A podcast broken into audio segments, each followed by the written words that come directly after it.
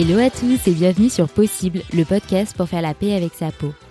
Je suis Camille, créatrice du compte Instagram Possible et auteur du livre Mon histoire avec la dermatillomanie. Parfois, il nous manque juste la bonne information pour avancer. Alors, avec ce podcast, on va explorer les meilleurs conseils et bonnes pratiques pour être mieux dans sa vie, dans son corps et dans sa peau. Ma mission, c'est que chaque épisode vous permette d'apprendre et d'être inspiré. Bonne écoute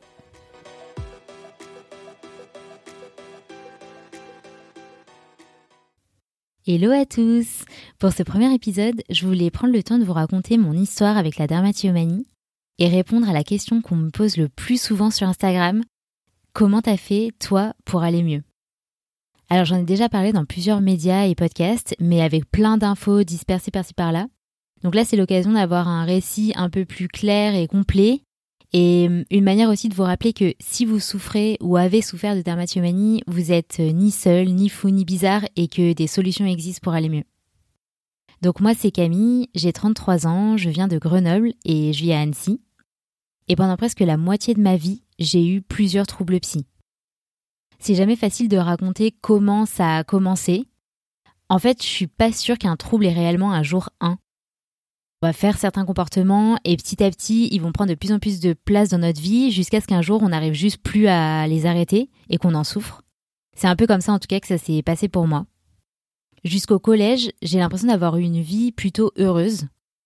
J'étais une petite fille joyeuse, j'avais des amis, j'aimais bien l'école, j'ai deux grands frères et une petite sœur, et j'avais plein de passions. Donc je faisais de la gym et du saxophone, j'adorais lire et dessiner, et je racontais toute ma vie dans des carnets secrets, vous savez, euh, ceux qui, avaient un petit cadenas, et ça me faisait vraiment beaucoup de bien d'écrire, c'était un peu mon exutoire. J'ai un peu la sensation que l'enfance, c'était une parenthèse enchantée de ma vie, et quand l'adolescence est arrivée, tout est devenu beaucoup plus compliqué, beaucoup plus noir. Je me suis beaucoup repliée sur moi-même et hum, j'ai développé plusieurs troubles. Aujourd'hui, avec du recul, je peux dire qu'ils sont sûrement venus à ma rescousse parce que, en fait, j'allais pas bien et j'avais besoin d'un refuge. Mais ça, j'étais pas encore capable de le formaliser à l'époque. Et en fait, tout a commencé avec la dermatillomanie, donc euh, le triturage compulsif de la peau. Comme beaucoup d'ados, vers 11-12 euh, ans, j'ai commencé à avoir de l'acné. Mais chez moi, c'est tout de suite devenu obsessionnel. En fait, je supportais pas d'avoir des boutons. C'était un peu comme des intrus que j'avais pas invités. Et hum, s'ils voulaient pas partir tout seuls, ben, j'avais envie de les enlever moi. Donc, je regardais ma peau de très très près. J'analysais tout. Et j'ai essayé de percer les reliefs que je voyais et ça a marché. Donc je me suis dit, bah, est-ce que c'est pas ça la solution? Est-ce que si j'enlève ce qu'il y a dans mes boutons, ils vont s'aplatir puis partir? Est-ce que si je gratte mes croûtes, on les verra plus? Au fond, ça se passait pas vraiment comme ça, mais je sais pas pourquoi, j'avais envie de penser ça. Donc chaque soir, quand je rentrais du collège, je prenais à peine le temps d'enlever mon manteau, je grimpais les escaliers et j'allais dans la salle de bain regarder ma peau, voir ce qu'il y avait de nouveau et l'attaquer. Au début, ça a duré que quelques minutes, mais ça a vite pris de plus en plus de temps et progressivement, c'est devenu un peu un rituel. C'était une habitude dont j'arrivais plus à me passer. Et curieusement, quand je le faisais, ça me faisait du bien. Je me déconnectais tout le reste, j'étais concentrée sur cette mission de nettoyer, lisser, arranger ma peau, avec soit juste mes doigts, soit une pince à épiler, et je voyais pas le temps passer. Ça pouvait m'arriver de passer 3-4 euh, heures à faire ça euh, en ayant l'impression que euh, j'y avais passé seulement 5 minutes. Parfois j'avais même la peau qui saignait, mais curieusement j'avais pas mal. Par contre, au bout d'un moment quand j'avais tout attaqué, je revenais à la réalité et je me disais Mais Camille, pourquoi t'as fait ça? À la maison, mes parents ils se disaient juste que j'avais de l'acné, même s'ils voyaient que je passais beaucoup de temps dans la salle de bain et que ma peau était de plus en plus abîmée. Mais ils m'en parlaient pas vraiment. Par contre, moi, j'avais vraiment honte et le soir, notamment, j'avais pas envie de descendre manger avec eux, j'avais peur des remarques, d'avoir des questions, et ça devenait de plus en plus dur à vivre. Donc j'ai commencé à me maquiller et à me cacher parce que j'avais plein de marques et de rougeurs sur la peau, et je me sentais mal à l'aise avec les, bah, avec le regard des gens en fait.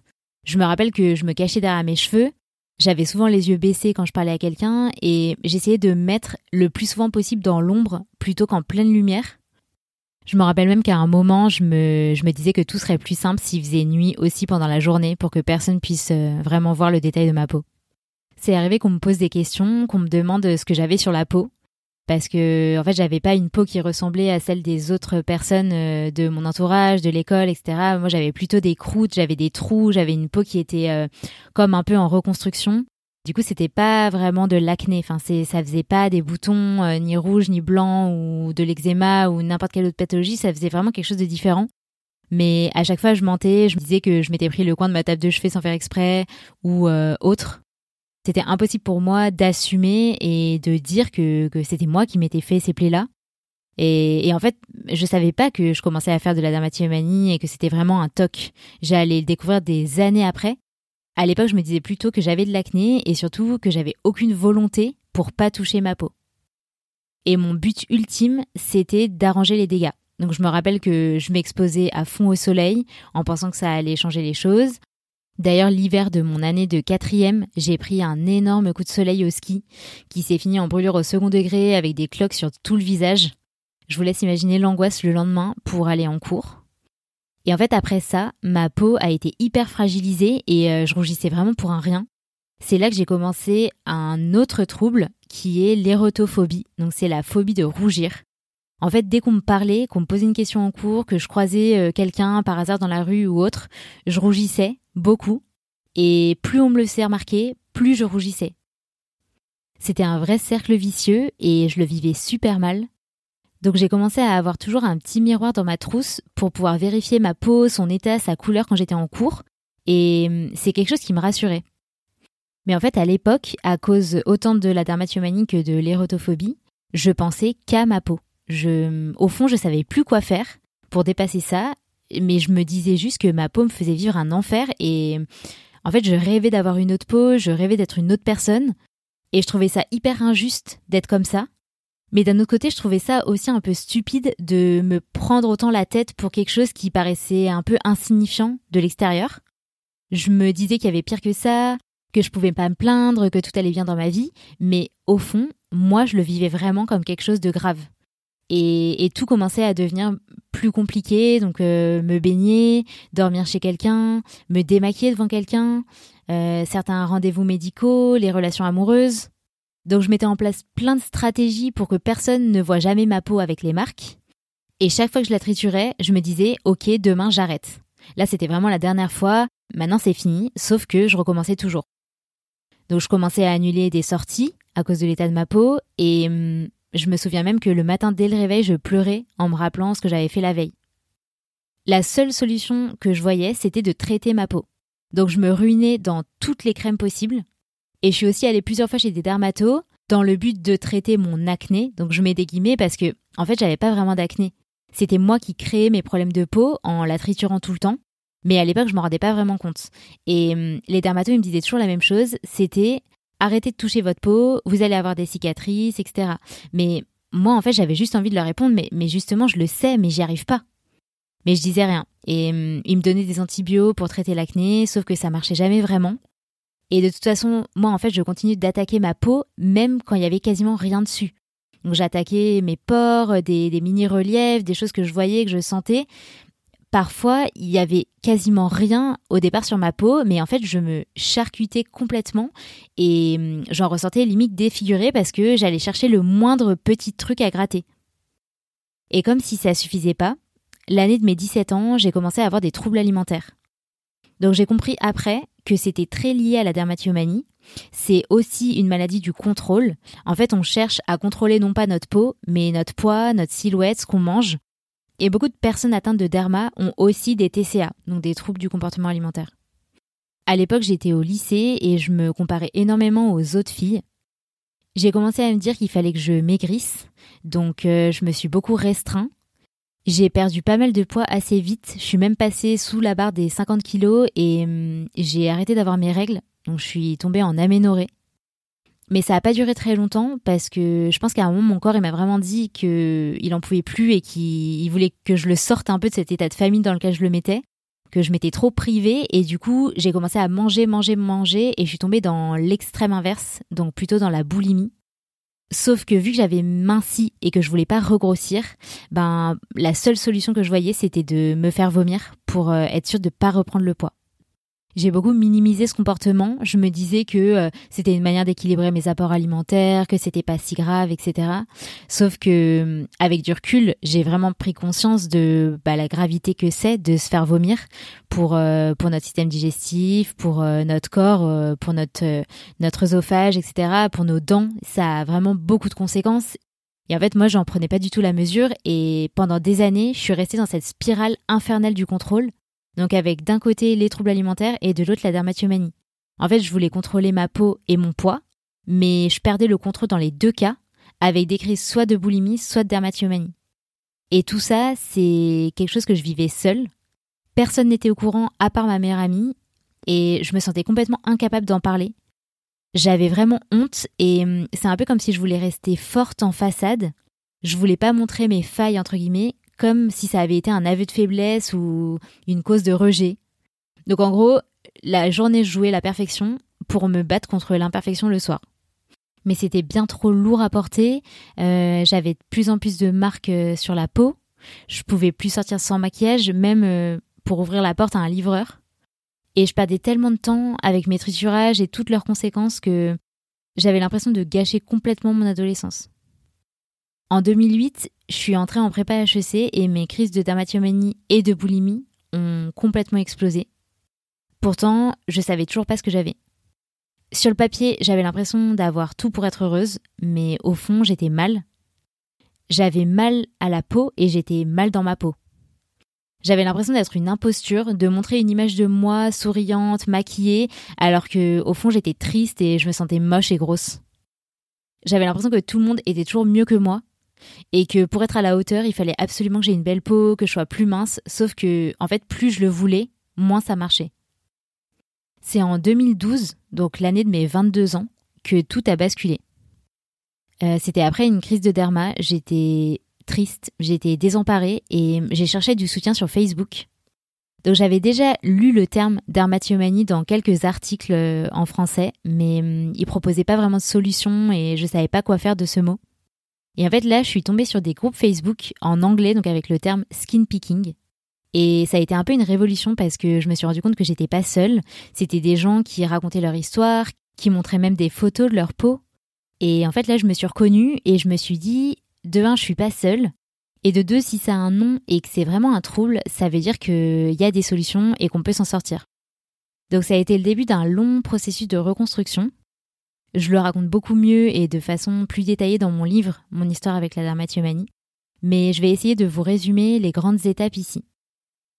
Au début, j'ai voulu tout faire toute seule. Donc je regardais les messages euh, des personnes sur ce groupe Facebook, j'essayais de faire euh, comme elles, j'écrivais beaucoup, j'ai essayé plein de crèmes, euh, des astuces complètement improbables, je me faisais des challenges de 10 jours sans toucher ma peau, 20 jours, 30 jours. Je me suis écrit plein de lettres à moi-même et de notes pour me jurer que cette fois c'était la dernière. Euh, parfois je l'ai signé, je l'ai daté, je m'engageais vraiment avec moi-même. Mais il a bien fallu que je me rende à l'évidence, en fait j'y arrivais pas. Donc à 23 ans, ça faisait officiellement 11 ans que je souffrais de derma et hum, j'étais totalement désespérée. J'arrêtais pas de me répéter, mais t'as déjà accompli plein de choses dans ta vie. Qu'est-ce qui va pas chez toi? Pourquoi t'arrives pas à résoudre quelque chose d'aussi simple entre guillemets? Ma vie tournait complètement autour de la derma et hum, j'en pouvais plus. Et c'est souvent quand on touche le fond qu'on arrive à donner un coup de pied pour remonter. Donc c'est à ce moment-là que j'ai commencé à comprendre que j'avais besoin d'aide et que j'y arrivais pas seule. Parce qu'au fond, la derma, c'est un trouble. Donc c'est pas juste une question de volonté, c'est quelque chose qui est dans notre tête et hum, contre lequel il est très très difficile de lutter euh, seul. Alors en 2014, j'ai décidé d'aller euh, voir un professionnel de santé donc je savais pas trop qui consulter, mais euh, j'étais étudiante, j'avais pas beaucoup de moyens et du coup je suis allée voir un psychiatre parce que les consultations pouvaient être prises en charge euh, par la sécurité sociale en partie. Donc je me disais, ok ça a un coût, mais finalement ma santé elle a pas de prix et hum, il vaut peut-être mieux agir maintenant avant que la derma s'installe plus. Donc j'avais beaucoup de peur et d'appréhension euh, bah, de parler de la dermatillomanie à quelqu'un parce que finalement je l'avais quasiment jamais fait à part à ma meilleure amie. Et hum, j'avais vraiment peur qu'on me prenne pas au sérieux, qu'on me comprenne pas aussi.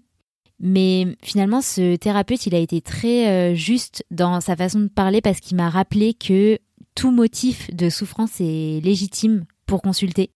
Même si euh, quelqu'un nous dit mais en fait c'est rien ce que t'as, bah en fait c'est faux. Si nous on le ressent comme une souffrance, bah on peut tout à fait consulter un professionnel de la santé mentale. Donc lui il connaissait pas la dermatillomanie, mais il a rapidement compris en fait le mécanisme et surtout, moi, ça me faisait du bien de pouvoir parler à quelqu'un dans un espace neutre, de pouvoir euh, pleurer. J'ai énormément pleuré. J'avais besoin de faire sortir tout ce que j'avais gardé pour moi pendant toutes ces années. Donc chaque semaine, je vidais mon sac avec lui et j'arrivais à comprendre un peu plus de choses sur euh, moi, sur mes réactions. Je faisais des connexions avec mon enfance, avec mon passé, mes parents, et hum, il m'a aussi initié à la pleine conscience. Donc euh, c'est une technique euh, assez simple pour essayer de revenir à l'instant présent et qui peut vraiment aider quand on a de l'anxiété, quand on a du mal à, hum, à être pleinement dans le moment. Euh, il m'a donné des petites astuces comportementales par rapport à la dharma. Mais pourtant, malgré tout ce travail et l'impression d'avoir un peu avancé, ben, je faisais toujours des crises il y avait toujours des événements du quotidien, des rencontres, des conversations qui redéclenchaient les mêmes mécanismes d'auto-sabotage.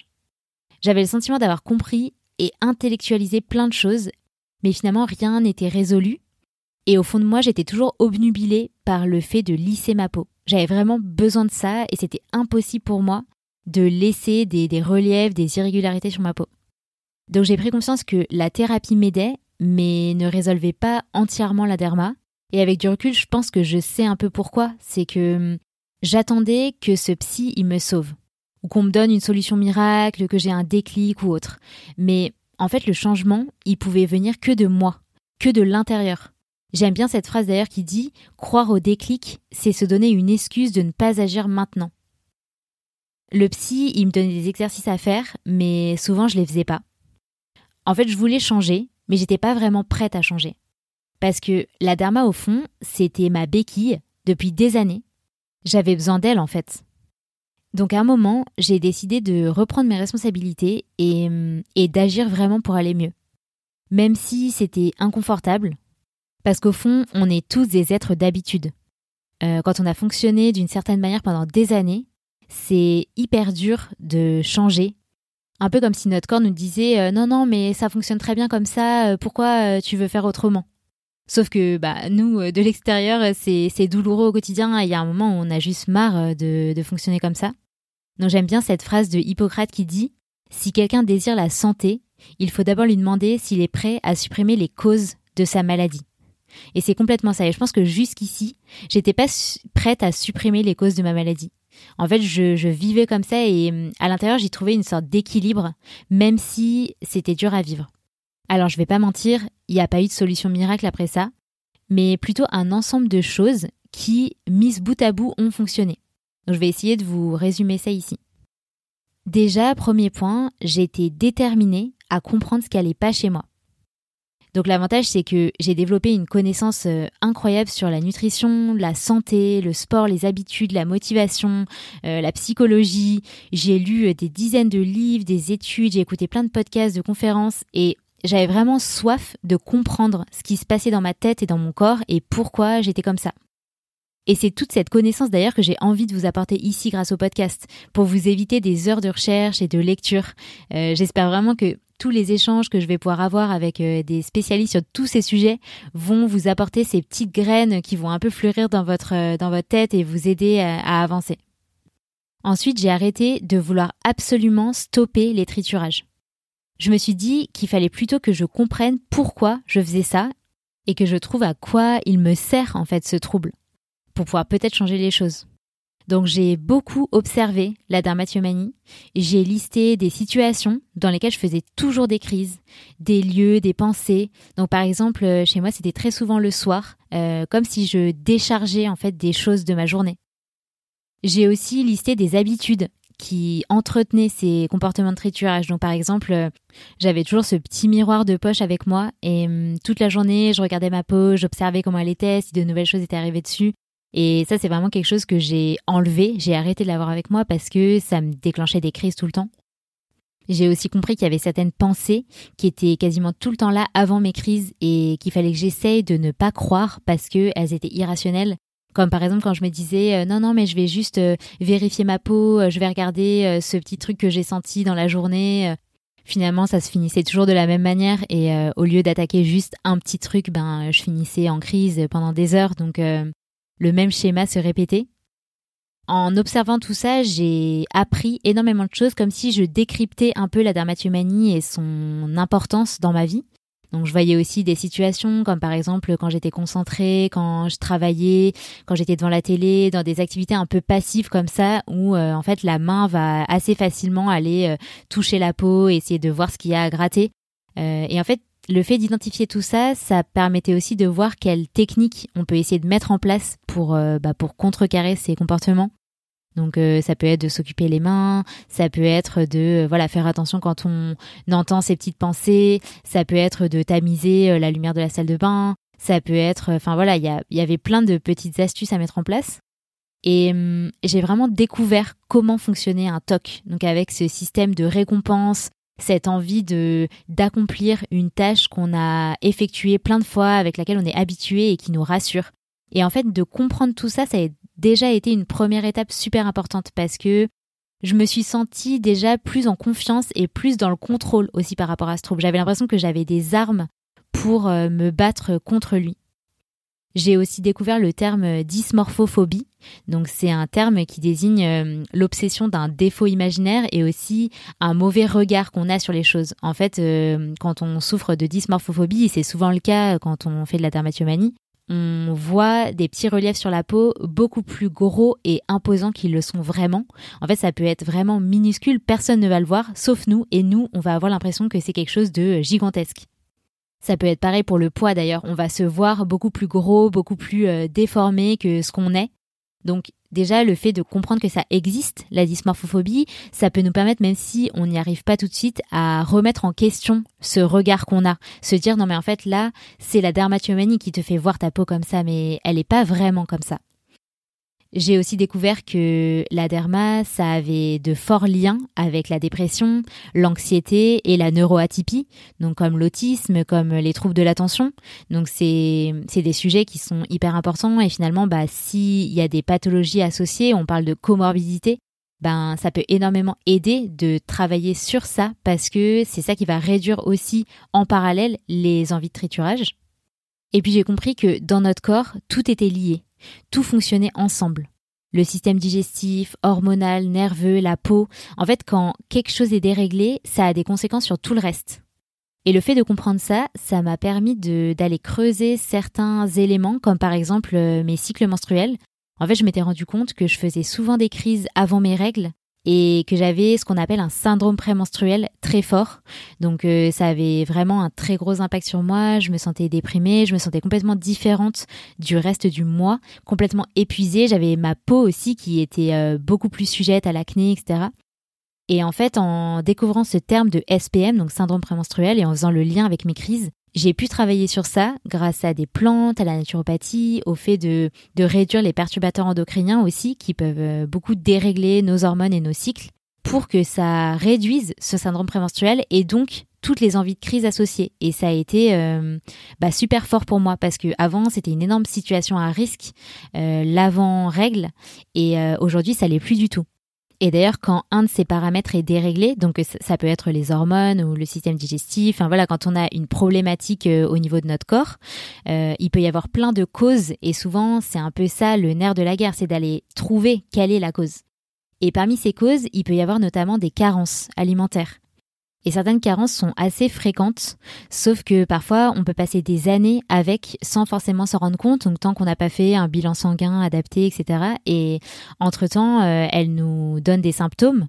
Donc ça peut être euh, de la fatigue, ça peut être euh, une de la dépression, de l'anxiété, ça peut être un brouillard mental, enfin voilà, il y en a vraiment plein.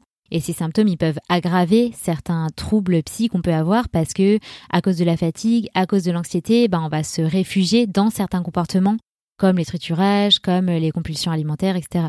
Donc il y a des carences qui sont très fréquentes, comme le fer, la vitamine D ou le magnésium. Et hum, ça peut être vraiment intéressant d'aller euh, enquêter là-dessus parce que parfois, juste avec euh, la bonne supplémentation et le bon complément, parce qu'il y a aussi des grosses différences de qualité, on peut vraiment avoir une belle amélioration de notre euh, forme et une réduction aussi de nos troubles. Donc c'est assez intéressant finalement de voir le corps comme un tout dans lequel tout fonctionne ensemble et euh, c'est pas parce qu'on a un trouble psy que l'origine est justement forcément psychologique. Alors bien sûr, il va y avoir certains schémas de pensée à travailler, certaines émotions à confronter, mais euh, il y a souvent en fait un travail global à faire sur la santé, les hormones, le système digestif, etc. Et ça, pour moi, ça a été une énorme prise de conscience qui m'a d'ailleurs poussée à me former en naturopathie et en nutrition santé parce que euh, bah finalement je trouve que c'est des choses qu'on devrait tous savoir parce que notre corps c'est notre meilleur véhicule et c'est notre meilleur outil pour cette vie. J'en parlais aussi juste avant, mais il y a quelque chose qui m'a aussi énormément aidé dans mon chemin de guérison de la dermatomanie et de la boulimie, c'est de travailler sur les émotions. Jusqu'à il y a quelques années, c'était un concept hyper flou pour moi. Donc euh, voilà, je savais dire ce qu'était une émotion, mais je, voyais plutôt des pleurs, des cris, euh, des, de la joie. Mais j'avais pas forcément compris que les émotions, c'était des messages de notre corps. C'était un peu comme des boussoles et qu'en fait, euh, il fallait les écouter, intégrer ce qu'elles avaient à nous dire et réagir aussi en fonction. Et en fait, ça, c'est différentes thérapies que j'ai pu faire, donc notamment une thérapie TCC, cognitivo-comportementale, mais aussi de l'hypnose et de la sophrologie qui m'ont vraiment aidé à, comprendre en fait les émotions, leur intérêt et, euh, et à les écouter, à me reconnecter à elles parce que je pense que souvent dans des troubles comme la dermatomanie, comme la boulimie ou autre, en fait on est souvent assez déconnecté de notre corps et, et les émotions on les fuit. On veut pas vraiment les regarder en face et les affronter, donc on préfère aller dans un comportement qui nous rassure, comme manger ou triturer sa peau. Donc c'est pas forcément évident au début de réaliser ça et surtout d'apprendre à écouter ces émotions-là. Mais je trouve qu'avec le temps, on a vraiment l'impression d'avoir une sorte de boîte à outils pour mieux vivre avec soi-même et, vraiment voir ces émotions comme des alliés un peu dans, cette vie. Euh, et je trouve que au fil de ce chemin, bah, j'ai découvert euh, plein de petites aides, comme notamment la respiration, qui est un peu quelque chose d'évident. Enfin, tous les jours on respire tous, mais en fait, on, souvent on ne sait pas respirer. En fait, on se rend pas compte qu'on a une respiration hyper haute, on respire avec la cage thoracique euh, de façon euh, un petit peu comprimée. Et la respiration, c'est quelque chose de très fort pour nous détendre, pour nous ramener dans l'instant présent. Et apprendre à respirer avec des techniques comme la sophrologie, par exemple, ben, ça peut avoir d'énormes conséquences quand on souffre d'un trouble anxieux, comme la derma ou d'autres. Une autre clé de ma guérison, ça a été aussi d'apprendre des choses sur ma peau. Donc sur euh, son fonctionnement, sur euh, sa magie aussi. Parce que, hum, en fait, pendant longtemps, ma peau, je l'ai détestée, je l'ai attaquée, je l'ai abîmée mais j'étais pas forcément consciente de tout ce que elle, elle faisait au quotidien. Qu'en permanence, en fait, quelles que soient euh, les, attaques que je lui faisais, ben elle, était toujours là pour se réparer, pour euh, essayer de revenir à son état précédent, pour essayer de supprimer euh, les tâches, etc. Et, hum, et en fait, en, en, ayant cette prise de conscience, en faisant des recherches sur comment elle fonctionnait, ben je me suis un peu dit waouh c'est incroyable en fait cette peau c'est c'est aussi mon allié et hum, et je m'en veux en fait de lui avoir fait subir tout ça donc c'est comme si après j'avais une sorte de regard, un peu de recul sur cette peau où je me disais est-ce que j'ai vraiment envie d'arracher cette croûte alors que euh, elle a passé des heures à la fabriquer, euh, voire des jours? Et hum, ça a pas mal changé le rapport que j'avais avec elle, même si ça fait pas tout, mais c'est, je pense que déjà essayer d'entretenir une nouvelle relation et d'avoir un peu du respect et de l'amour pour cette peau, ben c'est un premier pas. Et j'ai fait aussi beaucoup de recherches sur les cosmétiques. Donc comment mieux prendre soin de ma peau? Comment utiliser des produits qui sont plus respectueux de ma peau et de ma santé? Comment atténuer mes taches, mes cicatrices? Euh, J'ai découvert énormément de choses et j'ai vraiment vu des effets au fil du temps sur euh, l'aspect de la peau, son éclat, les taches, l'acné, etc. Et en fait, plus j'observais la dermatomanie, plus je me comprenais moi plus j'arrivais à identifier en fait pourquoi j'avais développé ce trouble et à quoi il me servait au quotidien. Et en fait, ce que j'ai découvert, c'est que la dermatomanie, c'était un peu comme euh, mon moment à moi. Donc c'est comme si les crises, elles comblaient le vide que j'avais peur de ressentir. C'était un peu ma bulle de décompression qui m'apportait de la sécurité intérieure, qui me rassurait, et hum, ça me permettait d'apporter une forme de contrôle dans ma vie parce que au fond, j'étais pas bien, j'étais pas bien dans mon travail, j'avais du mal à trouver ma place avec mes amis, en couple avec les autres. Et hum, ma vie, elle était en mode pilotage automatique et avec les triturages, je me donnais l'illusion de pouvoir contrôler quelque chose, ma peau. C'était vraiment le bénéfice secondaire en fait que j'en retirais, c'est que j'avais cette illusion de contrôle qui me donnait aussi de la satisfaction en tant que perfectionniste, mais me triturer la peau, c'était aussi une façon de me dédier du temps. Parce qu'en fait, je me suis rendu compte aussi au fil du temps que euh, je prenais pas soin de moi. Je prenais pas de temps pour moi. En fait, je culpabilisais de ralentir ou euh, de m'octroyer du temps, de faire des pauses, d'avoir des loisirs 100% euh, désintéressés, sans avoir un objectif, etc. derrière. Et c'est un peu comme si les crises, elles me volaient le temps que je m'autorisais pas à prendre. Donc ça a été un énorme effort que j'ai dû faire aussi pour aller mieux, c'est de d'accepter de me faire passer en premier et sans culpabiliser. Parce qu'en fait, finalement, quand je dis j'ai pas le temps, ça veut plutôt dire je me fais pas passer en priorité. Donc tout ça, ça a forcément occasionné euh, des changements dans ma vie, donc dans mon travail, avec ma famille, avec mes amis, mon environnement qui a aussi évolué avec ça et j'ai dû prendre certaines décisions pour être mieux euh, avec moi-même et euh, au quotidien et pour être plus aligné en fait avec qui je suis vraiment. Donc c'est ce travail de guérison, il a aussi été un travail d'introspection, de connaissance de moi et d'acceptation de moi. Finalement, essayer de trouver euh, ma pièce de puzzle dans ce monde et pas juste vouloir euh, mettre un rond dans un carré quoi. En fait, la dermatillomanie, la boulimie, c'était que la face immergée de l'iceberg. C'est pas ma peau que j'attaquais, mais c'était toutes les souffrances qui étaient cachées en dessous. Et il y avait plein de trucs en coulisses à aller regarder en face, à confronter, parce que finalement, ma lutte contre la dermatomanie, elle se jouait en dehors des crises. Quand la crise commençait, il était souvent trop tard. C'est en amont que je pouvais vraiment agir. Donc de pas laisser euh, la, la tension monter trop, m'écouter, faire attention à moi, me préserver. En fait, la derma, c'était un peu comme ma boussole. C'était celle qui me remettait dans le droit chemin vers moi-même, avec tous ces signaux d'alerte et ces envies de crise elle me montrait mon état intérieur. Quand je faisais énormément de crises, c'est souvent qu'en fait, j'allais pas très bien dans ma vie ou que j'avais du mal à accepter et à me laisser traverser par certaines émotions. En fait, pendant des années, j'ai voulu être euh, une autre personne. Et je pense que ça a commencé à aller mieux quand j'ai accepté de laisser tomber cette image à laquelle j'avais tant voulu correspondre. Et euh, accepter enfin qui j'étais, sans masque, être honnête avec moi-même, arrêter de me mentir, arrêter de me cacher et, euh, et oser être moi. Et au final, en travaillant sur moi, donc avec toutes ces étapes, donc sur euh, la santé, euh, le sommeil, la nutrition, le sport, euh, mon travail, mes relations, etc., mes symptômes ont petit à petit diminué. Donc autant la derma que les troubles alimentaires, que l'anxiété, que l'érotophobie, c'est un peu comme si j'avais plus besoin de ces refuges-là.